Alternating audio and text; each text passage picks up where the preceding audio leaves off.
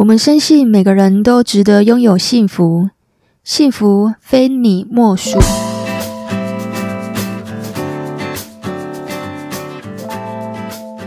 大家好，我是非你莫属主持人杜菲，同时也是美国婚前辅导认证的咨询师。如果你是新朋友，我们这个节目在讲有关两性、家庭、婚姻、亲子相关的内容。那如果你是老朋友，谢谢你一路以来的支持。今天会做这集节目啊，是因为我有个个案哦，男友劈腿，然后他来找我，想挽回男友啊。那我前前后后了解的情况哦，我刚刚讲说，如果是渣男，就不应该挽回。当他决定伤害你的那一刻，其实他就已经配不上你了。你们两个彼此其实道德观是不一样的。你委曲求全，只为了等他回头，其实也没有用。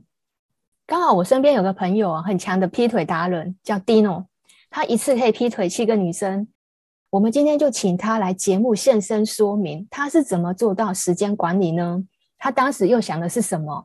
我们来欢迎 Dino。Hello，大家好，我是 Dino。呃，我我不知道这是明面上捧我，但私底下捅我几刀。但我可以理解说，呃，我们的主持人是个女生，她看到这样的故事。即便他是一个心理师，他可能都觉得要捧他一下，还是要插他几刀这样子。所以等一下我都会做，等一下我都会做。好，今天很谢谢 Dino 来参加我的节目，但我要先说，他现在已经洗白了。等一下也可以来聊一下他为什么洗白了。你现在为什么变得那么专一？等一下也可以聊一下。当然是，我觉得每个人都会有些过程，那这些过程最后真的会让我们进步。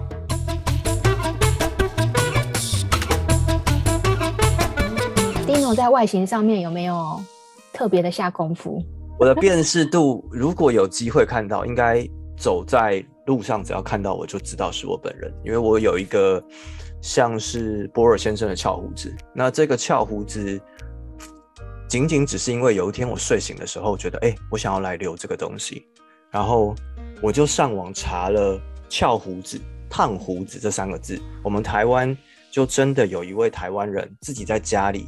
修剪，然后自己在家里烫，把这个翘胡子给做出来，所以已经有了潜力。我们当然可能因为胡子都长出来，我们就做了这些事情，所以让我现在的外形是非常的具有辨识性的。对对，你的辨识度真的很高，尤其是你的翘胡子。哎，听众朋友们，留胡子不算什么，它是翘胡子。请问一下，Dino 在烈焰招数啊，你有 SOP 吗？我觉得。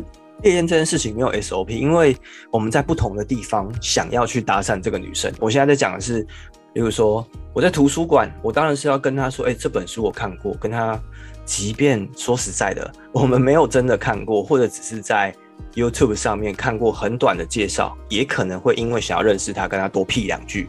如果是在咖啡厅，那个女生很认真的在用电脑做报告，其实我最常用的方式就是结账的小纸条。我真的会写纸条给女生，那我的写法就是看你这么认真在看电脑，其实我不好意思打扰你，但是我还是非常想要认识你。如果你愿意的话，可以笑一个吗？然后下面再画一个一行，写上我的 IG，因为我们现在大家都是用 IG，所以就可以很轻易的要到 IG。嗯。那 IG 也有比较多的一些生活的东西，对吧？女生有一些呃吃的美食啊、猫猫啊，anyway，再从这些东西去切入。所以你说。SOP 这件事情取决于我们什么时候突然看到说，哎、这个女生我们很想认识哦，那我们就去发动了。我们现在有两个两个模式哈，渣男角度是你想要跟他有更深入的关系，跟你只是想要认识他，不管是怎么样的想法，你只要点头微笑有礼貌，我觉得我们台湾的女孩子其实并不会太会对你有不好的脸色或者不好的回应。除非你给人家感觉可能比较让他害怕，我觉得我们台湾的女孩子真的并没有那么的对于搭讪这件事是很排斥的。好，我来补充一下，因为我也被搭讪过。好，我在捷运的时候我被搭讪过几次。第一个，我曾经遇过怪怪的男生，你不要让女生觉得你怪怪的，什么意思？就好像痴汉一样。你是看到什么吗？我不觉得我有那么美，你知道吗？不要有那种眼神，好像是要把女生吃掉一样。我真的觉得。不要露出那种像痴汉的那种眼神，太让我们觉得像像变态了。一开始他并没有说从我的身上去找特征，比方说，我觉得你今天穿洋装，我觉得很有气质。你因为你你没有办法嘛，你只能够从外观去讲。你知道一开始啊，你知道那个吃他一开始说，我觉得你好漂亮，你可以给我赖吗？这种一定打枪，因为我不了解你，我为什么要给你赖？然后你一开始开场白就是直接跟我要，我没有设防嘛？我想说你知道问路吗？还是什么的？好，这是第一个，这个一定会被刷掉。所以第一个，你不要表现出太像痴汉的那个样子。好，那再来，我又遇过一个，他来跟我问路。他说：“小姐，小姐，我很少坐捷运，一零要怎么坐？”然后我就说：“你就从这里坐，这里坐。”然后我很热心，我还带他去哦，因为我觉得跟我是顺路的，所以我还带他去。那因为他觉得我很热心，他就从他口袋拿一张名片给我，跟我说：“我是律师。”我觉得你好热心哦。如果以后啊，你有任何法律的问题，你都可以问我。就这样，然后我们就交换 ID。所以。你要在适当的状况之下得到女生的好感，那因为那个状况的话，因为我在帮助别人嘛，所以其实我是没有设防的。然后再来我要讲一点哦，因为他穿他是律师嘛，所以他的外表就是穿西装打领带，所以外形也很重要。你要让人家觉得说得体。其实有时候你追女生啊，在穿着打扮上，你要花一点钱去投资你自己的穿着。我很认同刚刚前面的地方是说，你不要让女生觉得你怪怪的。我觉得每个女孩子的雷达，让人家感觉只要她不舒服，或是像刚刚说的像痴汉，即便你是个律师，即便你拿出来的名片是律师，女孩子的雷达认为你不 OK，那你是律师也没有用哦。这是我刚才听完以后，我觉得非常重要的一点。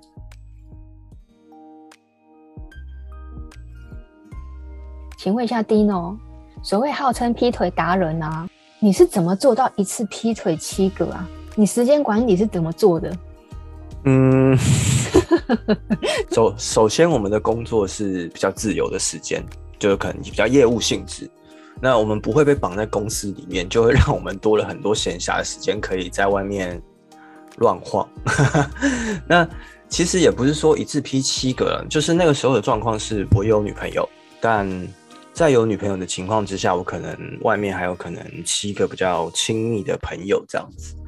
那这几个亲密的朋友其实都知道我是有女朋友，或者是说可能大概知道彼此，但是我其实都是很直白跟他们说的。我是一个不喜欢欺骗的人。那如果我跟你讲实话，你可以接受的话，我们就用这样的关系相处吧。那这些人。有的在网络上认识，有的在搭讪，有的是就是可能朋友的朋友，在各种环境之内，在我的那个年纪，刚好就好像很重视男女关系，就是比较年轻气盛的时代。劈腿七个女生，这七个都有发生关系吗？我觉得这样讲可能会让人家讨厌。如果是以前的我的话，我的我对自己的自信是，我看到这个女孩子，如果我想跟她发生亲密一点的关系。我不觉得我不会达成这个目标。我可以举一个例，有一位姐姐，我跟她出去看了午夜场的电影，然后她刚下班来跟我看电影，她非常的累，我就看完电影以后，可能帮她按摩她的脖子啊，有一些方式是可以把她的头抬高，然后可以刺激到她一些脖子酸痛的地方。当我把她的头抬高，刺激到她脖子酸痛的地方，让她放松的时候，我就会再选择在那个时间吻上去。这就是我们渣男的敏感度。当然，我们其实我们已经知道他是喜欢我们的，我们已经知道说我们做这件事情成功几率很高，在这个很顺势的范围之内，我们就可以做这件事情。这就是我们一个曾经身为高端渣男的能力，我们很能够判断说，哎，现在我可以做到这边。好，我来补充一下，基本上呢，如果说女生对你没有意思的话，她是不可能让你碰她的。肢体接触这种东西是非常敏锐跟敏感的，因为今天我不喜欢你，我觉得你很恶心，我觉得我就不喜欢你，我是不可能让你碰我的。我曾经听过一个人跟我讲，他说其实他喜欢搂女生的腰，因为在腰这边呢，进可攻退可守，往上就是胸部，往下就是屁股，所以只要能够摸到女生的腰呢，基本上就中了。好，这个就是说你有做一个肢体接触。现在哈，我们不是在教怎么成为渣男哈，是在教渣男的招数。那、如果说你要当渣男呢，也没有那么容易。为什么？因为你光靠近女生，你就有门槛的。再来，你靠近女生之后呢，你要说什么让她对你有好感？那你对她有好感之后，还要让她喜欢你，还要让她碰你。诶、这个都是有阶段性的呢，哪有那么容易？好，所以不要轻易的去尝试说，哎、菲菲老师说可以碰女生的身体，所以他代表他对我有意思哦。你不要随便去碰女生身体，OK？你如果我跟你讲，他不赏你一巴掌才奇怪呢。哈，你有说你曾经很对不起这个女生，可以聊聊这个心路历程吗？当时为什么会想劈腿啊？现在的回应就是，当时很多的专注力都放在男女关系这边，就是年年轻气盛。那个时候的我们，真的我们知道我们自己是不好的，我们知道我们这样是不行的。但是我们出去，只要看到我们有兴趣的女孩，我们就会去出手，想要认识她。不是每次都成功，但是只要成功之后的当时的我们，就会一直想要往别的目标去发展。这是当时。我很伤害他这件事情，就是其实他是在大学二年级的时候就跟我在一起，然后一直到他大学毕业，到他去工作这样这段时间，我们大概维持大概差不多四年的时间。他在他很青春的时间都陪伴我，让我们一直不断的做这样的事情。那当然，女孩子第六感真的非常厉害。对，其实我们是不会去锁手机的人，我们是那种就是你知道白目，因为。我们很清楚知道他很爱我，所以他离不开我，所以我们就这么做。然后我还敢故意不锁定，让他去看，你就知道那个时候我们有多坏，我们在心态上面有多么的讨人厌，甚至是说，我觉得可能有些女听众会觉得这真的太垃圾，应该要在家里每天擦擦草人，差不多就是这么坏。你当时是因为觉得腻了吗？就是说很习惯这个人在身边，还是说是因为新鲜感吗？我觉得新鲜感占的比重很重。非常的重，就是我们习惯他在身边，可是我们的新鲜感让我们不断的去外面去找新的对象，然后我们刚好又具备这样的能力，可以去认识这样的女生，进而引导变成说可能有一些更深的关系。好，我再问一个私密的问题，跟这个女生啊，在做爱的时候是不是太无聊了？都是固定的动作，所以引不起你的新鲜感，是人的问题还是？技巧的问题还是什么问题？我觉得纯粹是人的问题。我觉得我们男生的 DNA 里面就是不断让我们希望可以有更好的繁衍的机会。我讲真的，还是你喜欢征服的感觉？我喜欢征服的感觉跟那个过程，其实确实是。嗯、其实有时候我们在做搭讪这件事情，变得是好玩不好玩了，或者是说我们已经心态修炼到说，哎，如果今天这个女生我写纸条给她，她觉得哎呦这个人好奇怪哦。但是我可能看到他觉得，哎呦，这个人好奇怪的表情，或者是看到他笑一个，我都没有亏耶，你知道吗？这其实是一种已经很可怕的状态了。那个时候的年纪，真的会觉得把很多时间花在这个上面，然后觉得很很有趣。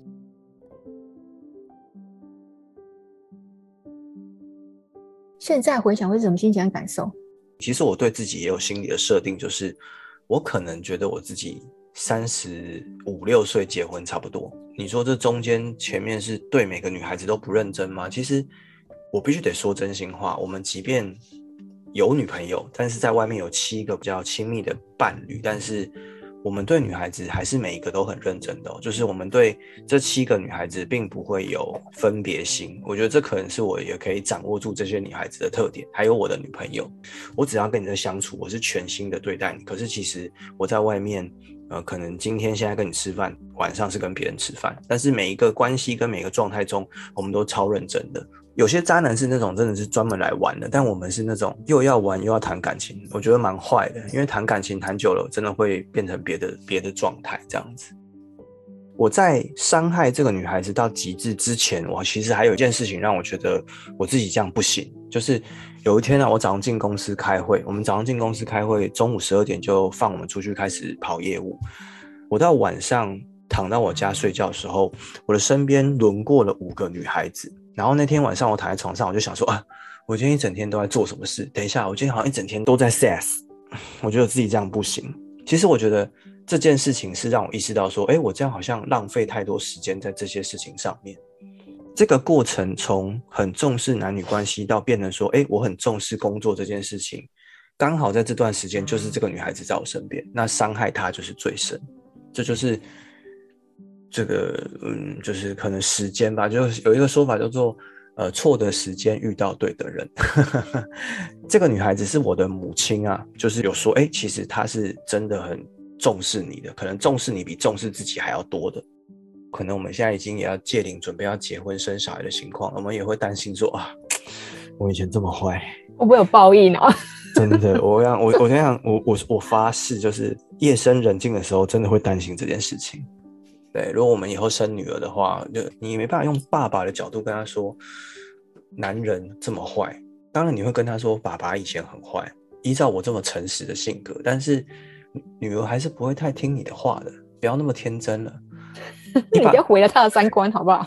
你把他丢到社会中，他还是有他自己的一些交友的状况。那这个时候，你真的会担心说：“哎，我们以前这么坏，现在这个科技的进步啊，那这么方便，更坏的比我们还要坏多了，那怎么办？”这样子，所以真的会担心，没有错。这个我也听一个男生跟我讲过，就是说他在很担心得到报应啊，哪天就不要生女儿，生女儿他就非常的担心啊，没办法，自作孽不可活啊。真真的真的真的就是这样，非常认同。你这个过程啊，劈腿通常都会有惯性啊。你这个过程持续了多久，你才顿悟了呢？持续到我的这位女朋友离开我。对，那她离开我的方式也是最后就是小三打正宫的这种状态。对，打正宫，凭什么？然后接下来的这一个赢的小三呢，又被另外一个小三打击。你可以理解那种不断的轮回的过程。这个其实我曾经也遇过诶，我有曾经交往过一个劈腿的男朋友，然后那时候我想说奇怪嘞，为什么我们在睡觉半夜会有电话，然后他在睡觉嘛，我就把电话接起来，然后我就说一个女生打来的，我说你是谁？他他还问我说那你又是谁？听这种口吻来者不善呢，对不对？那我想说，哎呦啊，这个我要问一下哦。就我听了之后，靠，他也是他另外一个女朋友，但是本人比较早，所以我是一号，他是二号。好，我要我为什么要补充这一段呢？是因为我们中间为什么会有二号出现？是因为我跟他已经开始有在吵架了，我们开始感情不太好了。你知道男生，你知道会劈腿的男生，就是他如果发现他跟第一号感情上不太好，其实他们身边都有非常多的备胎，随时会补位。然后到最后的最后，一直到可能是我的家人说，我不想再看到你带不同的女生回家。那也不是说都带回家，其实各种状况都有，有时候是在外面啊，开房间也是有。可是已经严重到我的母亲说，我不要早上醒来，突然我们家多了一个女生。我也不要再看到有天我醒着的时候，突然有一个陌生的女生走进来，然后你说，哎，这是我的朋友。那你为什么可以从一开始这么坏，洗白成现在单一对象？嗯，因为我跟这个女朋友在一起很久，那确实也伤害她很多。她一直以来是一个巨蟹座女孩子，她非常想要结婚生小孩，她非常喜欢小孩。她自己本身的工作也是在产后护理中心照顾小孩的，对。但你知道那个时候的我是不可能的，也不可能谈到什么结婚这件事情。但之后，她在结婚前几天吧，就打给我，她就说：“邱伟成。”谢谢你以前对我这么的不好，我才知道我老公对我有多好。我跟你讲，这句话的攻击力真的是非常的高。这句话让我当天晚上喝了两支威士忌，然后宿醉醒来以后发誓再也不要让任何有一个人说我们这样子，我们没有任何可以还嘴的余地，因为我们真的坏。其实这就是我们改变最大的契机。所以如果我说实在话，我们很多听众如果。有被劈腿，或是像我们这么夸张的，其实你给他最好的一枪，就是在你结婚前打电话跟他讲这件事情。我跟你讲，你一定会让他头痛剧烈。如果这个人还有一点点的人性的话，他绝对会头痛剧烈，他绝对会想到他自己以前有多坏。我是杜菲，我每个礼拜五都会教你们一些小技巧。如果喜欢我们的节目呢，就欢迎你追踪和下载，或者是分享给你有需要的好朋友哦。我们下个礼拜五晚上十点见喽，拜拜。